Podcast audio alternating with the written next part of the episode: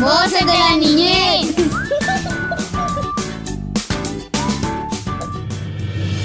Ada Loveless, matemática.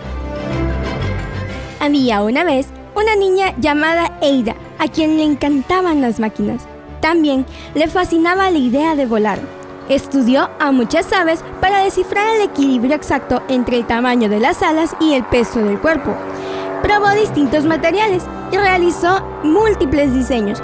Nunca logró planear como una ave, pero creó un hermoso libro de ilustraciones llamado Philology, en donde anotó todos sus hallazgos.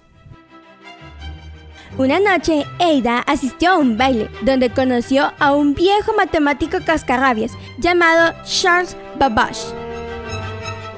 Ada también era una matemática brillante, así que no tardaron en convertirse en buenos amigos. Charles la invitó a ver una máquina que había inventado.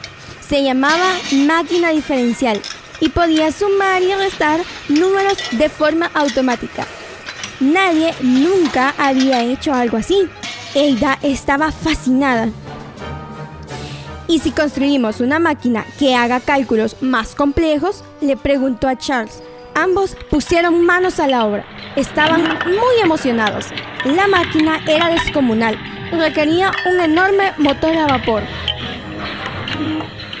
Pero Ada quería llegar más lejos. Y si logramos que esta máquina toque música y muestre letras además de números, lo que Ada estaba describiendo era una computadora. Mucho antes de que se inventaran las computadoras modernas. De hecho, Ada creó el primer programa computacional de la historia.